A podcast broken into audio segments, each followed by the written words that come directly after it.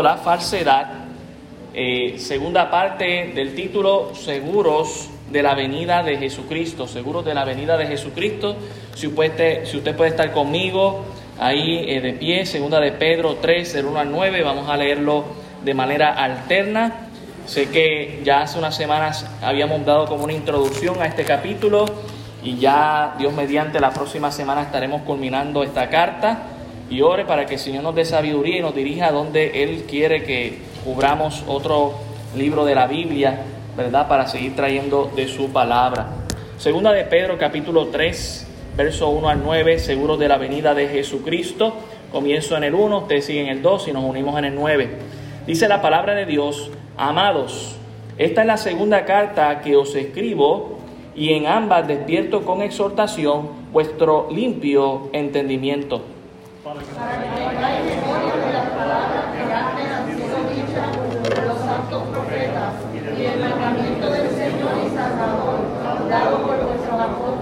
Sabiendo primero esto, que en los postreros días vendrán burladores, andando según sus propias concupiscencias. Y diciendo, ¿dónde está la promesa de su advenimiento? Porque desde el día en que el primero, todas las cosas permanecen así como desde el estos ignoran voluntariamente que en el tiempo antiguo fueron hechos por la palabra de Dios los cielos y también la tierra, que proviene del agua y por el agua subsiste.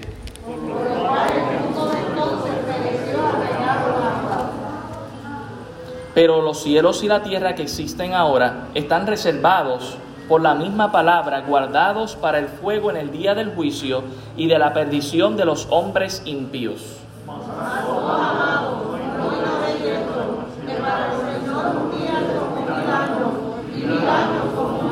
Todos juntos, el Señor no retarda su promesa, según algunos la tienen por tardanza, sino que es paciente para con nosotros, no queriendo que ninguno perezca, sino que todos procedan al arrepentimiento. Señor, gracias damos por tu palabra, ella es viva y eficaz, y ruego que tu Santo Espíritu hable a nuestros corazones y salgamos de aquí afirmados, seguros de que tú vienes pronto por tu iglesia, Señor, que no hay argumento alguno, Señor, no hay argumento emocional, no hay argumento carnal, no hay argumento intelectual que realmente eh, niegue la gran verdad de que tú vienes pronto por tu iglesia. Ayúdanos, Señor, a estar firmes. Te lo pedimos en el nombre de Jesús. Amén. Pueden tomar asiento, hermanos.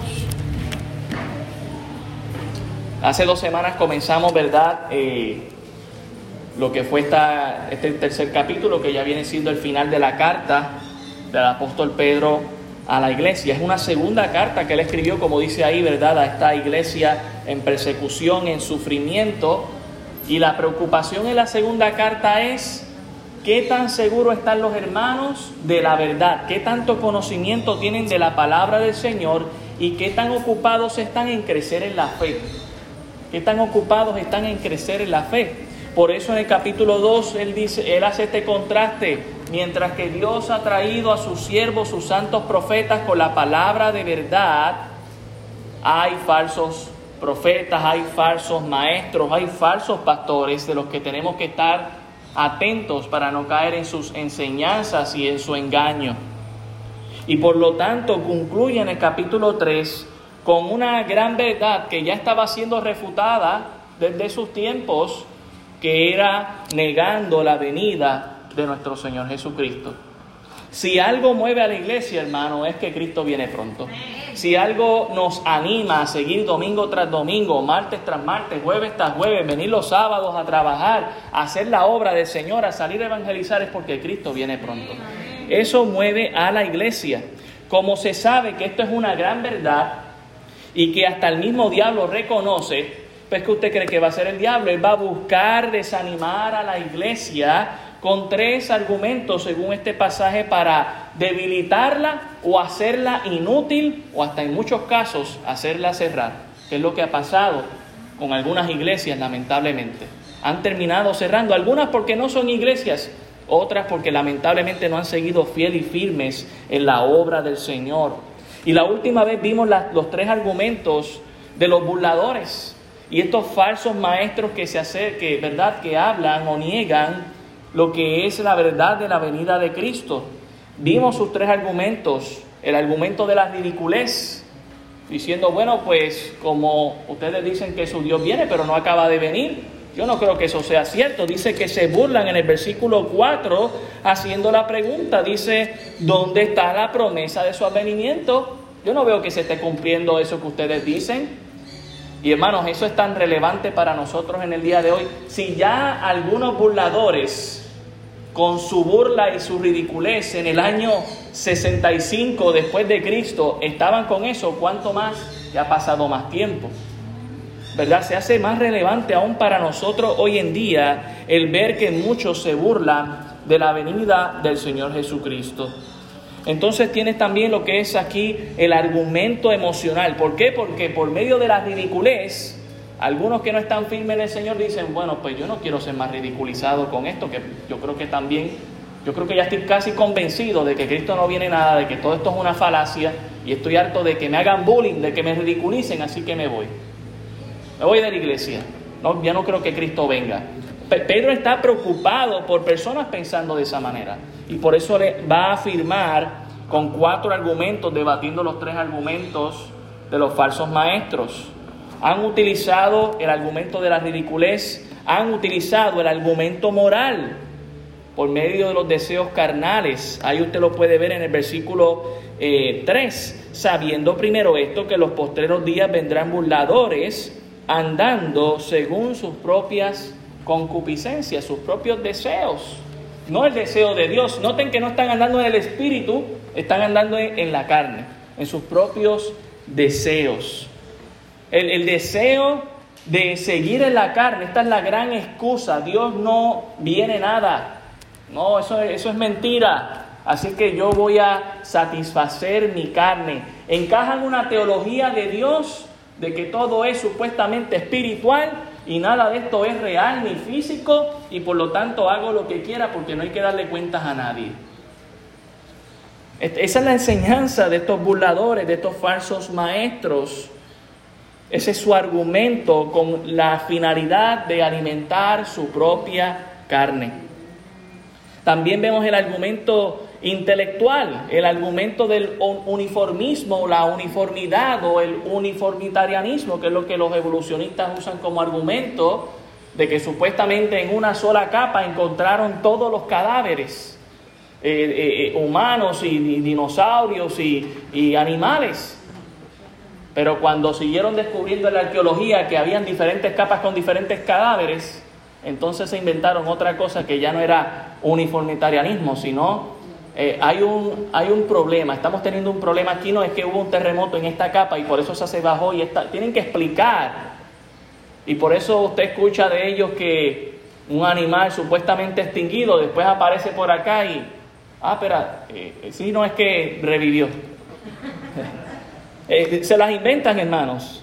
Se las, pero ese es el argumento más intelectual que ellos tienen. Y como lo dice el apóstol Pedro, mire lo que dice en el versículo 4, dice, porque desde el día en que los padres durmieron, todas las cosas permanecen así como desde el principio de la creación. Nada ha cambiado. Todo sigue igual en una forma evolutiva. Pasan millones y millones de años y no va a pasar nada. Ese Dios tuyo no viene nada. Ese es el argumento más intelectual que los burladores y los falsos maestros pueden ofrecer. Pero hoy veremos lo que Pedro tiene que decir en cuanto a estos tres falsos argumentos. Veamos los argumentos que nosotros los creyentes debemos creer. En primer lugar es el argumento de la escritura. El argumento de la escritura. Y lo mencionamos en la semana pasada por encimita, pero quiero que podamos profundizar. Está ahí en el verso, en el versos, en el verso 1 y 2. Dice, amados, esta es la segunda carta que os escribo y en ambas despierto con exhortación vuestro limpio entendimiento. Note que en las dos cartas Pedro quiere despertar el entendimiento del creyente. Si recordamos a Pedro junto con sus compañeros discípulos, si en algo ellos se dieron cuenta que le fallaron a Jesús, es que algunas veces se quedaban dormidos. ¿Sí o no? Cuando Dios les mandó a orar, oren, oren. El espíritu está dispuesto, pero la carne es débil, oren. Y tres veces se quedaron dormidos. Pedro está recordando eso. Tenemos que despertar, iglesia. Tenemos que despertar. ¿Qué es lo que hay que despertar? El limpio entendimiento. Es decir, que hay un sucio entendimiento. A veces la Biblia no solamente nos habla directamente, pero también nos deja saber lo que, lo que no hay. Aquí Dios quiere que nosotros tengamos un limpio entendimiento, lejos de la contaminación de las filosofías humanas e incorrectas y del mundo. Dice el verso 2, para que tengáis memoria de las palabras que antes han sido dichas por los santos profetas y del mandamiento del Señor y Salvador dado por vuestros apóstoles. Tres argumentos de la Escritura. Pedro los resume en una economía maravillosa de la palabra del Señor, pero vamos a, a desmenuzarlo. En primer lugar, menciona a los santos profetas, dándonos a entender que a través de la Biblia, hermanos, el mensaje de la venida del Señor y del día del Señor está por toda la Escritura. Si vamos al Salmo 51, puede dejar el marcador ahí. Salmo 51, Salmo al capítulo 50, el verso 1, dice lo siguiente, el Dios de dioses, Jehová ha hablado y convocado la tierra desde el nacimiento del sol hasta donde se pone, de Sión perfección de hermosura, Dios ha resplandecido, vendrá nuestro Dios y no callará, fuego consumirá delante de él y tempestad poderosa les rodeará. Convocará a los cielos de arriba y a la tierra para juzgar a su pueblo. Juntadme mis santos, los que hicieron conmigo pacto con sacrificio. Los cielos declararán su justicia porque Dios es el juez. Y usted puede seguir leyendo todo el texto, pero aquí nos está diciendo el salmista, vendrá y no está hablando de una venida pacífica como la que hizo en su primer advenimiento, dice que vendrá con fuego y que viene como juez. Es decir, que viene en otro papel, no como Salvador, sino como el juez. También en Isaías el capítulo 13, un libro que estamos estudiando y les animamos a venir los martes. Estamos pasando un tremendo tiempo eh, aprendiendo de, de, la palabra del Señor. Isaías 13:10, mire lo que dice aquí, dice, por lo cual las estrellas de los cielos y sus luceros no darán su luz y el sol se oscurecerá al nacer y la luna no dará su resplandor. Y castigaré al mundo por su maldad y a los impíos por su iniquidad. Y haré que cese la arrogancia de los soberbios y abatiré la altivez de los fuertes. Haré más precioso que el oro fino al varón y más que al oro de Ofir al hombre. Porque haré estremecer los cielos y la tierra se moverá de su lugar en la indignación de Jehová de los ejércitos y en el día del ardor de su ira. Esto no es algo que Pedro se está inventando para animar a la iglesia que está desesperada que Cristo venga. No, Pedro le está diciendo, ya nosotros lo habíamos visto en el Antiguo Testamento. Esto viene siendo anunciado por los profetas desde mucho tiempo. Mire eh, el capítulo 24 de Isaías, el versículo 19. Isaías 24, 19. Dice, será quebrantada del todo la tierra, enteramente desmenuzada será la tierra, en gran manera será la tierra conmovida, también la tierra como un ebrio y será removida como una choza, y se agravará sobre ella su pecado, y caerá y nunca más se levantará. Acontecerá en aquel día que Jehová castigará al ejército de los cielos en lo alto y a los reyes de la tierra sobre la tierra y serán amontonados como se amontonan a los encarcelados en mazmorra y en prisión. Quedarán encerrados y serán castigados después de muchos días. La luna se avergonzará y el sol se confundirá cuando Jehová de los ejércitos reine en el monte de Sión y en Jerusalén y delante de sus ancianos sea glorioso. Mire Miqueas 1:4. Miqueas el capítulo 1 versículo 4. Miqueas 1:4. Eso está, ¿verdad? Los profetas menores, casi llegando al Nuevo Testamento, está entre Nahum y Jonás, ¿verdad? Jonás y Nahum. Miqueas 1:4 dice, y se derretirán los montes debajo de él, y los valles se hendirán como la cera delante del fuego, como las aguas que corren por un precipicio. Y todo esto por la rebelión de Jacob y por los pecados de la casa de Israel, cuando ¿cuál es la rebelión de Jacob? ¿No es Samaria y cuáles son los lugares altos de Judá? ¿No es Jerusalén? También en Malaquías, capítulo 4, Malaquías, capítulo 4, el verso 1 al 3.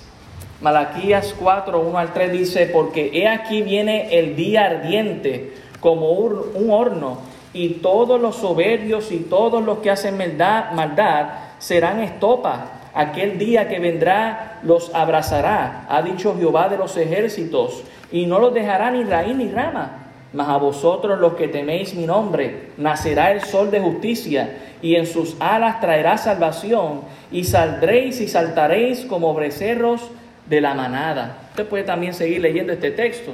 Y hay algo muy interesante que, que es constante y consistente en, las escrituras. Usted puede ver juicio y Dios diciendo, y yo estoy guardando a mi pueblo de mi juicio dándonos a entender, ¿verdad? No solamente al pueblo de Israel, sino a lo, lo que se reveló en el Nuevo Testamento, la iglesia. Dios va a proteger a la iglesia de esto que va a venir, pero esto va a venir. Y, y, esto es acompañado, viene junto en lo que es la venida del Señor. Los santos profetas del Antiguo Testamento lo dijeron. Y eso es lo que nos está diciendo el apóstol Pedro. Pero Pedro no solamente usa el argumento de los santos profetas del Antiguo Testamento, Pedro habla de que Jesús también lo mencionó. Si vamos a Mateo 24, un texto muy conocido por nosotros, solamente voy a leer algunos, algunos versículos de aquí. Mateo 24, 11. Mateo 24, 11 dice, y muchos falsos profetas se levantarán y ganarán y engañarán a muchos. Esto es contestando una pregunta que hacen los discípulos, Señor, ¿cuándo van a pasar todas estas cosas? ¿Cuándo estará cerca tu venida? Ah, pues mira, se van a levantar muchos falsos profetas. Cada vez se va a incrementar más la falsedad en nuestro mundo. Y eso es una señal de que Cristo viene más pronto. Debemos estar despiertos en cuanto a eso. Miren lo que dice el verso 12. Y por haberse multiplicado la maldad, el amor de muchos se enfriará mas el que persevere hasta el fin, éste será salvo y será predicado este evangelio del reino en todo el mundo para testimonio a todas las naciones y entonces vendrá el fin.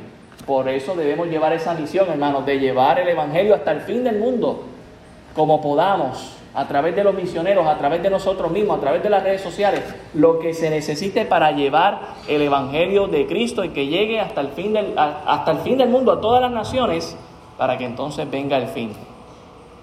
Mire también el, el versículo 42 en este mismo capítulo. Dice, velad pues, porque no sabéis a qué hora ha de venir vuestro Señor, pero sabed esto, que si el padre de familia supiese a qué hora el ladrón había de venir, velaría y no dejaría minar su casa.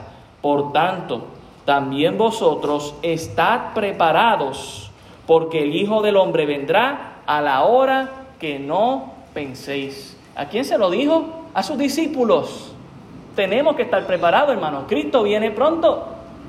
Ah, pero es que allá están esta gente ridiculizando y eh, andan en sus deseos y todo les va bien y tienen también su argumento intelectual de que nada ha cambiado. Sí, pero el Señor lo afirmó en su palabra y algo que me, da seguridad es saber que Dios muchas promesas las ha cumplido ya. Lucas 21, sigo leyendo algunos, algunos pasajes donde Jesús habló de esto. Lucas 21, 25.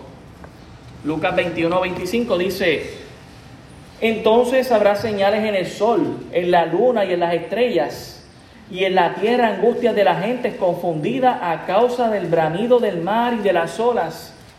Hermanos, Dios va a ser claro cuando Él esté cerca. Lo va a hacer claro, claro, no dejará de ser inesperado. No, no confunda una cosa con la otra, pero Dios lo va a hacer claro, va a dar señales. Dice el verso 26, y desfalleciendo los hombres por el temor y la expectación de las cosas que sobrevendrán en la tierra, porque las potencias de los cielos serán conmovidas. Entonces verán al Hijo del Hombre que vendrá en una nube con poder y gran gloria. Cuando estas cosas comiencen a suceder, erguíos y levantad vuestra cabeza, porque vuestra redención está cerca. Palabras de Jesús. También miren Lucas 24, 44. Lucas 24, 44. Esto no es algo que Jesús mencionó una sola vez, es algo que repetidamente le decía a los discípulos. Lucas 24, 44 dice, y les dijo, estas son las palabras que os hablé estando aún con vosotros, que era necesario que se cumpliese todo lo que está escrito de mí en la ley de Moisés, en los profetas y en los salmos. Está afirmando algo que ya los discípulos dan por entendido. Esto se cumplió en Jesús y Jesús se lo está afirmando. Tres lugares, la ley de Moisés, Pentateuco, profetas mayores y menores y los salmos. Tres lugares de la escritura que uno puede buscar un montón de pasajes, más de 70 referencias de cómo Jesús iba a nacer, a vivir, a padecer, a morir, a resucitar, a ascender a los cielos. Y lo que, único que falta es que Él vuelva.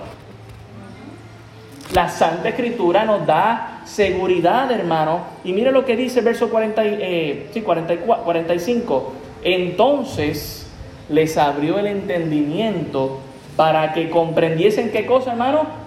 Las Escrituras. Hermano, pídale al Señor que Dios le abra el entendimiento. Pídale al Señor eso, que Dios le abra su entendimiento. Dice el verso 46 y les dijo, así está escrito y así fue necesario que Cristo padeciese y resucitase de los muertos al tercer día y que se predicase en su nombre el arrepentimiento y el perdón de pecados. ¿En qué lugar? En todas las naciones, comenzando desde Jerusalén, y vosotros sois testigos de estas cosas. Los santos profetas hablaron de esto, Jesús mismo lo mencionó y lo último que nos dice allá Pedro es que también los apóstoles, recibiendo este mandato del Señor, lo enseñaron en las iglesias y a las personas. Los apóstoles de Jesús hablaron de la venida del Señor. Hebreos 10:25. Hebreos 10:25. Note lo que dice este pasaje. No dejando de congregarnos como algunos tienen por costumbre, sino exhortándonos y tanto más cuando veis que qué? Que aquel día, ¿cuál día hermano? De la venida del Señor, que aquel día se acerca. Y noten aquí unos versículos más adelante en este mismo capítulo, el verso 36, dice, porque os es necesaria la paciencia para que habiendo hecho la voluntad de Dios obtengáis la promesa, porque aún un poquito y el que ha de venir vendrá y no tardará mas el justo por fe vivirá. Mas el justo vivirá por fe. Ese es lo que el texto no menciona. Los discípulos lo enseñaron, Filipenses 1.6. Filipenses, solamente estoy yendo algunos pasajes porque déjeme decirle algo interesante. En el Nuevo Testamento tenemos 260 capítulos. ¿Sabe cuántas referencias hay del Señor Jesucristo de su venida? 300 referencias. No las vamos a leer todas en esta mañana, usted las puede buscar con calma en su casa. Use el internet, ok, las referencias de que Cristo viene pronto. 300 referencias y hay más indirectamente. De hecho, de las, de las 27, de los 27 eh, cartas que tenemos en el Nuevo Testamento, 24 hacen alusión directamente y tres de ellas no la hacen directamente, pero al menos la hacen indirectamente de que Cristo viene pronto por la iglesia. Casi que tenemos una referencia de la venida de Cristo por cada capítulo. Filipenses 1.6 dice, estando persuadido de esto, que el que comenzó en vosotros la buena obra, la perfeccionará hasta qué día, hermanos? Hasta el día de Jesucristo. Primera de Tesalonicenses 5.23.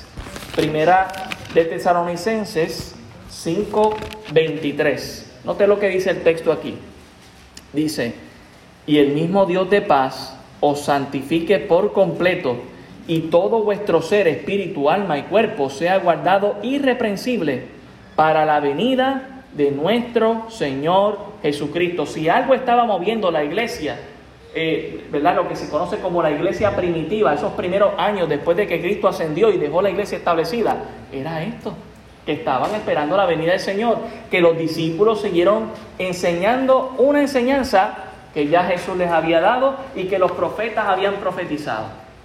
Por lo tanto, el argumento de la Escritura es un argumento estable y consistente para nosotros creer.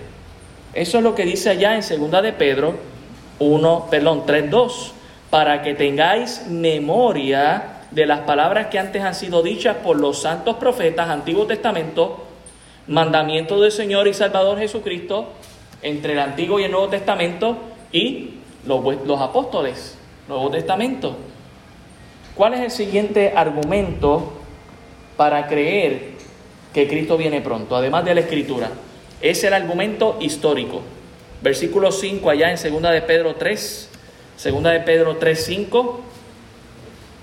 El segundo argumento, ya el primero es suficiente, pero Pedro da más argumentos todavía para que nosotros creamos que Cristo viene pronto. Segunda de Pedro 3:5 dice, estos, hablando de los burladores y los falsos maestros, ignoran voluntariamente que en el tiempo antiguo fueron hechos por la palabra de Dios los cielos y también la tierra, que proviene del agua y por el agua subsiste. Por lo cual el mundo de entonces pereció anegado en agua. A pesar de que los burladores usan el uniformismo diciendo aquí no ha pasado nada diferente, todo sigue igual. Yo no sé por qué ustedes están pensando que su Dios viene si ni tan siquiera ha dado señales. Es más, nunca ha pasado nada que deje saber que Cristo viene. Pedro les recuerda, claro que sí, la creación de Dios es un evento cataclísmico. De la nada Dios hace que cosas sean creadas con su voz, desde la luz allá en Génesis 1.3 hasta los animales, los seres humanos, las plantas. Esto fue un evento cataclísmico, pero no solamente la creación, también lo que es el tiempo del diluvio, allá en Génesis capítulo 6 al 9, que el Señor nos recuerda que este mundo estaba de constante en su corazón pensando en mal y Dios tuvo que enviar este diluvio. Ocho personas solamente fueron salvadas, pero el diluvio fue enviado. Es un tema que, Pedro tocó tanto en la primera como en la segunda carta para recordarnos que viene juicio. Y esta vez no es por agua, esta vez será por fuego. Eh, eh, hermano, Cristo viene y no solamente tenemos la creación y el diluvio, tenemos las guerras, lo han cambiado todo tenemos hambrunas, tenemos huracanes, solamente pensemos del 2017 a este año, huracanes, terremotos, pandemias. ¿Puerto Rico no habrá cambiado? Bueno, mirémonos dónde estamos hoy en día y, y qué tenemos en nuestra cara. Y para negar, no, si todo ha ido como siempre ha ido, no, hermano, no es un argumento ni tan siquiera intelectual, ni tan siquiera es inteligente pensar de esa manera. Cristo viene pronto y ha, dado señales. El mundo sigue en constante cambio, las cosas no han permanecido igual como los burladores dicen. Ni tan siquiera su argumento intelectual es intelectual. En tercer lugar, un tercer argumento es el argumento de la eternidad. De la eternidad. Mire versículo 7 eh, y 8. Dice, pero los cielos y la tierra que existen ahora están reservados por la misma palabra, guardados para el fuego en el día del juicio y de la perdición de los hombres impíos. Mas, oh amados, no ignoréis esto, que para con el Señor un día es como mil años y mil años como un día. Solamente recordemos cuánto tiempo dejó que Noé estuviera ahí construyendo el arca con la tecnología que tenía, 120 años aproximadamente tardó, y fue Dios paciente ¿Por qué Dios no se dio prisa con eso? Porque quería que la gente preguntara a Noé, ¿qué tú estás haciendo ahí? Estoy construyendo un arca que Dios me mandó. ¿Y por qué te mandó a construir el arca? Porque viene diluvio. ¿Y por qué viene diluvio? Por, por nuestros pecados. Ah, ok, tremendo. Algunos creyeron, otros, bueno, dice que ninguno creyeron, solamente su familia. Y eso es lo que va a pasar también. Lamentablemente la mayoría no va a creer. Es bien interesante cuando vemos versículo 5, cómo Dios creó todo. Dios lo creó todo con agua, ¿verdad? Con su voz, obviamente, pero el texto nos dice que proviene del agua y por el agua subsiste. Dios creó, usó mucho el agua para la creación. De hecho, un 70% de nuestra tierra, la corteza terrestre, es agua. Es agua. Y Dios nos deja saber que en el diluvio, cuando usted lea ya Génesis capítulo 7 y 8, las cataratas de los cielos fueron abiertos. Y uno dice, ok, ¿dónde hay cataratas en los cielos? Ya fueron abiertas, hermanos, ya fueron. Había una masa de agua eh, por encima de lo que es la atmósfera, protegiendo, haciendo efecto invernadero, por eso no llovía. Pero esa primera lluvia, hermanos, eso fue una inundación, un diluvio mundial. No fue un diluvio local, no fue un huracán, fue un diluvio. Y es bien interesante porque él está diciendo en el verso 7, los cielos y la tierra que existen ahora. Hubo un cambio después de los días de Noé. Ya las cosas no eran igual. De hecho, hasta los animales reaccionaron diferentes después de ese tiempo. Ahora había temor de ellos hacia el ser humano. Y hasta hoy en día lo seguimos experimentando. Y nos dice que esos cielos y tierra que hay ahora, en los cuales usted y yo vivimos, están reservados por la misma palabra, por la promesa de Dios. Ese arcoíris que sigue saliendo todas las mañanas. Esta, mañana mi esposa vio el arcoíris ahí, entre el puente entre Cataño y Tuabaja. Eh, eh, la promesa de Dios, la palabra de Dios sigue siendo firme y dice que están guardados para el fuego en el día del juicio y de la perdición de los hombres impíos. Note que el juicio no es para todos, es para los que no quieren creer, es para los que quieren seguir en el pecado, es para los que no se quieren arrepentir, es para ellos. Oramos que ellos se arrepientan y que no tengan que sufrir esto. Y la realidad es que Dios no quiere que nadie perezca, pero ya Dios sabe cuál va a ser la reacción de muchos. Por eso Él lo puede profetizar. El argumento de la eternidad está ahí en el versículo 8. Mas, oh amados, no ignoréis esto, que para con el Señor un día es como mil años y mil años como un día. Asimismo, como ya estuvo en un momento dado esperando en los días de Noé para que viniese juicio, que vino con agua, viene juicio con fuego. Y usted dirá, ¿y, cómo será ese fuego? Bueno, el versículo 12, eh, va, 12 va a ser más específico y lo leeremos más adelante. Pero pensemos en todo lo que hoy en día es fuego. En primer lugar, el interior de nuestra tierra está lleno de fuego. 14 mil grados Fahrenheit, tierra derretida. El metal tungsteno que es el metal más difícil de, derretir, se derrita a 6.000 grados Fahrenheit. Eso saldrá, así como salió el agua en los días de Noé. Pensemos en lo que tenemos fuera de nuestra atmósfera, otros planetas, otras estrellas. Su contenido es fuego. Dice que las estrellas caerán sobre la Tierra. Pastor, ¿cómo va a ser eso? Eso sería imposible. No necesariamente. Meteoritos han caído aquí y simplemente se van consumiendo y cae un buen pedazo y ya está fuego va a caer de arriba, va a venir de abajo y puede pensar en los volcanes erupcionando. Eh, lo que va a pasar va a ser un evento cataclísmico. Y Pedro no va a usar un argumento no bíblico, al contrario, va a decir, mira, esto yo no lo digo, lo dice la palabra del Señor, el Salmo 94, Salmo capítulo 90, el versículo 4, dice lo que él está citando en el versículo 8, porque mil años delante de tus ojos son como el día de ayer que pasó y como una de las vigilias de la noche. Dios, hermanos, no está sujeto al tiempo como nosotros. Él ha existido siempre. Y no hay tiempo para Dios, porque Él es desde la eternidad hasta la eternidad. Eso es algo que, eso es algo que yo puedo describir, pero no lo puedo entender y no lo podremos entender porque nunca lo hemos vivido. Nosotros tenemos un principio y pensamos que tenemos un fin muriendo. Pensamos, ¿verdad? Textos que, siguen aprobando que Dios es eterno. Miqueas 5.2. Miqueas que dice, pastor, ahorita no conseguí ese, ese libro que usted mencionó de Miqueas. Existe, sí, hermano, le animo a, a aprender ese, ¿verdad? Los libros de memoria para que usted los pueda buscar conmigo, llegar ahí y asegurar que no me estoy inventando nada.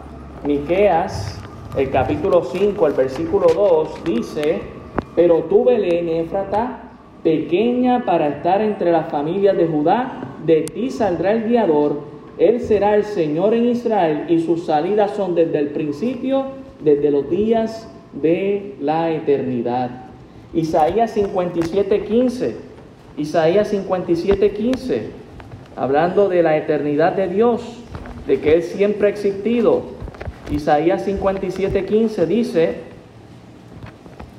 porque así dijo el alto y el sublime, el que habita la eternidad y cuyo nombre es el santo, yo habito en la altura y la santidad, y con el quebrantado y humilde de espíritu, para hacer vivir el espíritu de los humildes y para vivificar el corazón de los quebrantados. Note lo que dice el verso 16. Porque no contenderé para siempre, ni para siempre me enojaré, pues desearía ante mí, ante mí el espíritu y las almas que yo he creado. Este texto es tremendo, usted lo puede seguir leyendo, pero nos habla de, que Dios es eterno. Salmo 103, Salmo 103, un último versículo que nos muestra que Dios es eterno y que siempre ha existido. Salmo 103, versículo 17. Salmo 103, el versículo 17 dice lo siguiente. Mas la misericordia de Jehová es desde la eternidad y hasta la eternidad. ¿Sobre quiénes? Sobre los que le temen y su justicia sobre los hijos de los hijos, sobre los que guardan su pacto y los que se acuerdan de sus mandamientos para ponerlos por obra. Salmo, eh, sí, Salmo 103, 17 y 18. Desde la eternidad hasta la eternidad, hermanos, que no se nos olvide, que no se nos olvide que aunque han pasado dos mil años, 21 siglos, como dicen por ahí, si Pedro estuviera hoy con nosotros aquí, no estuviera desesperado. Según este versículo allá en segunda de Pedro, el capítulo 12, el versículo 8, Pedro le diría, ¿y qué pasa si solamente para Dios han pasado dos días? Dos días. Solamente para el Señor han pasado, y, si vienen el tercero, si quiere venir en el año 3000 después de Cristo, para Él el, nuestro tiempo no es lo mismo que para Él. Pedro y el salmista nos dirán que para Dios solo han pasado dos días apenas y quizás vengan el tercero. No tenemos que confinar al Dios eterno en nuestro itinerario temporal. Nuestro itinerario tiene un principio y tiene un fin, pero Dios permanece para siempre. Por eso, hermanos, es que yo no puedo ignorar esa gran verdad. El día del Señor viene. Pueden pasar 800 años más, si Dios quiere, 900, 1000 años, 3000 años más, pero va a llegar ese día. Y el cuarto argumento lo, lo cierra ahí el apóstol Pedro en 2 de Pedro 3.9 y va ligado a, lo que es la eternidad del Señor. Hay una gran razón por la que todavía el Señor no ha llegado. Dice el verso 9, el Señor no retarda su promesa, según algunos la tienen por tardanza, sino que es paciente para con nosotros, no queriendo que ninguno perezca, sino que todos procedan al arrepentimiento. Pedro nos está diciendo que, que no está tarde. Él está tarde para algunos que han pensado, Cristo viene ya. Mire, Pedro sabía, el apóstol Pedro sabía que él no iba a vivir en los días del Señor Jesucristo cuando viniera. ¿Por qué? Porque Jesús mismo le había dicho en Juan 21, tú vas a morir. ¿Se acuerda de eso? Allá en Juan 21, que Pedro le dice, ¿y, ¿y qué con Juan? Y Jesús le dice, bueno, si yo quiero que él quede hasta que él venga, eso es asunto mío, no es tuyo. Dios es, eh, Dios es soberano, hermano. Dios es soberano. Pero Dios también en su soberanía es misericordioso. Y la promesa no se ha retardado. La promesa es estable y se va a dar en el momento adecuado, así como fue la primera vez. ¿Sabe cuánto tiempo pasó desde que, desde que Dios dio la promesa en Génesis capítulo 3.15 hasta que se cumplió en el día del advenimiento de Jesús, cuando nació, cuando se encarnó? Casi cinco mil años. Y mire lo que dice el apóstol Pablo en Gálatas 4:4. Mire cómo el Pablo lo expresa. Gálatas 4:4. Y es el mismo argumento que podemos usar para su próxima venida. Dice Gálatas 4:4. Pero cuando vino el cumplimiento del tiempo, cuando vino el cumplimiento del tiempo, Dios envió a su Hijo nacido de mujer y nacido bajo la ley para que redimiese a los que están bajo la ley, a fin de que recibiésemos la adopción de hijos. Cuando vino el cumplimiento, Dios envió a su Hijo en el momento que Él ya lo tenía predeterminado. Pasaron miles de años, pero Dios lo cumplió. Pues hermanos, si el Señor dice que va a cumplirlo y hemos visto a través de la Escritura que Dios ha cumplido, no tengo ninguna duda, sino cada vez estoy más seguro de que Dios va a cumplir, de que Él viene pronto por la iglesia. En Hebreos 10:23, Hebreos 10:23 se nos recuerda algo del carácter de Dios que sé que lo he mencionado antes, pero me gusta repetirlo para que lo recordemos, hermanos. Hebreos 10:23 dice, mantengamos firme sin fluctuar la profesión de nuestra esperanza, porque fiel es el que prometió. Él es fiel, Él es fiel. En Tito 1.2, Tito 1.2, Tito capítulo 1, versículo 2 dice, Tito 1.2, en la esperanza de la vida eterna, la cual Dios que no miente, Mano, si hay algo que lamentablemente distingue la humanidad es que vivimos en una humanidad llena de mentiras. Y nosotros mismos hasta a veces hemos mentido. Dios nos perdone y tenga misericordia. Pero Dios, hermanos, no miente. Dice aquí, Él prometió desde antes del principio de los siglos. Y nota lo que dice el verso 3, y a su debido tiempo, no es el tiempo nuestro, hermanos, pero a su debido tiempo manifestó su palabra por medio de la predicación que me fue encomendada por mandato de Dios nuestro Salvador. La promesa de Dios se cumplirá. Hay algo más en el carácter de Dios que vemos aquí en 2 de Pedro 3.9. No solamente que Dios es fiel y que no ha retardado esa promesa, la va a cumplir en el tiempo debido, pero la razón por la que no la ha cumplido o no hay un tiempo debido ahora mismo, que será más adelante, es por su paciencia. Dios es paciente. Y eso lo vemos en toda la escritura. Si, fuéramos a, ver solamente algunos versículos, Joel, Joel capítulo 2, Joel capítulo 2, versículo 13, Joel 2.13, dice, rasgad vuestro corazón y no vuestros vestidos, y convertíos a Jehová vuestro Dios, porque misericordioso es y clemente, tardo para la ira. No es como nosotros nos llenamos de ira y ni lo pensamos, lo hacemos y después estamos con remordimiento. Wow, ¿por qué hice eso? Pero Dios dice, Él, es tardo para airarse. Dice aquí, y grande misericordia y que se duele del castigo. Por favor, note hermanos que el juicio que Dios va a enviar no le va a causar placer. No le causa placer, le va a causar dolor. Porque ¿cuál es el deseo de Dios? Que todo el mundo proceda al arrepentimiento. Allá en Jonás, el capítulo 4, el versículo 2, Jonás nos revela la razón por la que no quería ir a Nínive. Jonás 4.2 dice, y oró a Jehová y dijo, ahora, oh Jehová, ¿no es esto lo que yo decía estando aún en mi tierra? Por eso me apresuré a oír a Tarsis, porque yo sabía que tú eres Dios clemente y piadoso, tardo en enojarte y grande en misericordia, y que te arrepientes del mal. Jonás sabía el carácter de su Dios, y como él le tenía tanto rencor a los ninivitas, decidió ir a Tarsis para que Dios enviara el juicio.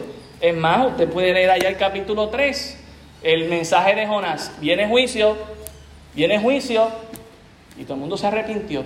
Y cuando todo el mundo se arrepintió, Jonás se enfadó. Porque lo que quería era que el juicio de Dios fuera enviado a esta tierra. Hermanos, no podemos ser como Jonás, de desear el juicio sobre otros. Debemos orar que se arrepientan. Pero sabe que viene juicio definitivamente. Y tiene que haber arrepentimiento. Romanos, ya estamos terminando. Romanos 2.4, estamos viendo algunos versículos más. Romanos capítulo 2, versículo 4, Romanos 2.4 dice, o menospreciáis las riquezas de su benignidad, paciencia y longanimidad, es decir, largo ánimo, ignorando que su benignidad te guía a qué cosa, hermano? Al arrepentimiento. La paciencia de Dios, tardarse en airarse es para que la gente se arrepienta. Porque dice Hebreos que horrenda cosa es caer en manos de un Dios vivo. Pero Dios es paciente queriendo que todo el mundo se arrepienta. Que nadie pueda decir, ah, pero es que Dios tú no me diste tiempo, es que no tuviste paciencia conmigo, Señor. No, al contrario. Romanos 9:22, Romanos 9:22 dice, ¿y qué? Si Dios queriendo mostrar su ira y hacer notorio su poder, soportó con mucha paciencia los vasos de ira preparados para destrucción. Y cuando habla de esos vasos de ira, Sabemos que son instrumentos de Dios y que si lo lleváramos a la escatología, ¿verdad? Allá Apocalipsis son esas siete copas de ira que Dios va a derramar. Ahí en Romanos 9, 22. También en Romanos 10, 21 dice, pero acerca de Israel dice, todo el día extendí mis manos a un pueblo reverde y contradictor. Aún en la cruz del Calvario sabemos cómo fue la paciencia de Jesús. Estando en la cruz dijo, perdónalos porque no sabe lo que hacen. Quizás era un momento preciso para enviar juicio. Señor, envía fuego ya. Ya morí por los justos, ya voy a resucitar, envía el castigo ya. Pero no, lo vemos ahí en su paciencia. Perdónalo, Señor.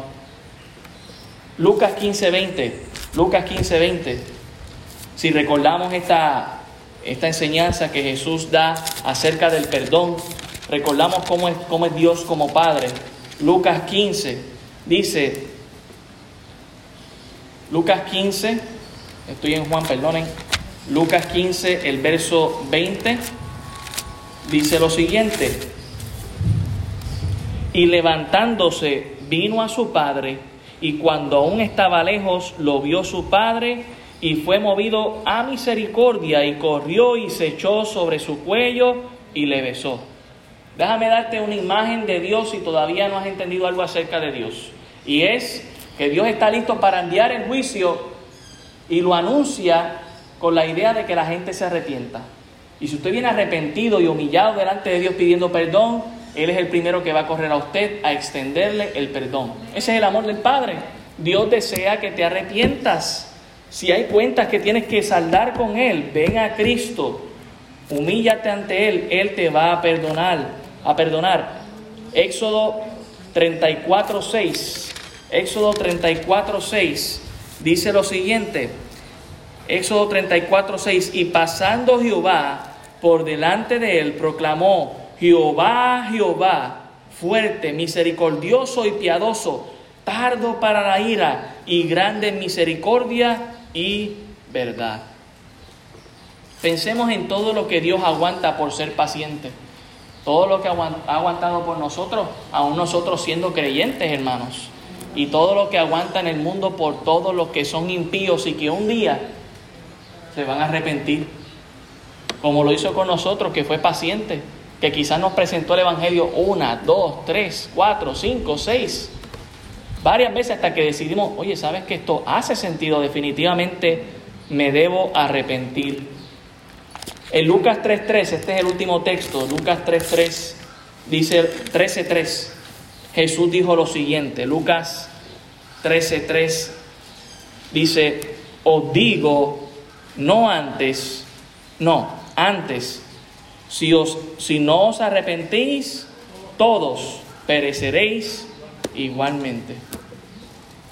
Dios no quiere que tú perezcas, Dios quiere que tú te arrepientas. Por eso allá en segunda de Pedro nos recuerda este argumento que no es algo que Pedro se está sacando de la manga. Él no se inventó, bueno, pues para que la iglesia no se desespere, déjeme decirles que Dios podría venir en mil años. No, ya lo, lo vimos en Salmo 90.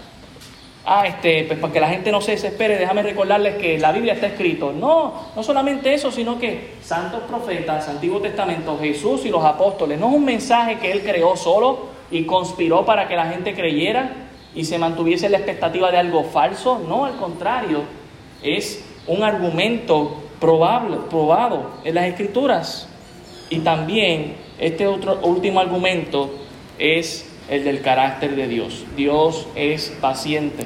No quiere que nadie perezca, sino que todos procedan al arrepentimiento. Viene juicio, muchos van a perecer porque no van a querer creer, pero Cristo viene pronto. El día del Señor, hermanos, vendrá. Su iglesia debe estar expectante. Y aunque vengan estos argumentos y nos quieran ridiculizar, en las Sagradas Escrituras tenemos un buen argumento de Génesis y Apocalipsis. También tenemos el argumento de la creación de Dios. Tenemos el argumento de la eternidad de Dios. Dios, pueden pasar mil años más, pero Dios va a cumplir su palabra. Pasaron cinco mil casi al principio y vino por primera vez. Pues mire, no estoy diciendo que van a pasar cinco mil, debemos vivir a la expectativa, al igual que el apóstol Pablo, de que Cristo puede venir en cualquier momento. Y la razón por la que todavía no ha llegado es porque todavía quizás falta alguien que venga a Cristo y ese alguien podría ser tú. Arrepiéntete y deja que Cristo entre en tu corazón, transforme, cambie tu vida y tú vas a ver y vas a entender por qué Cristo viene pronto. Oremos. Gracias Señor, damos por tu palabra.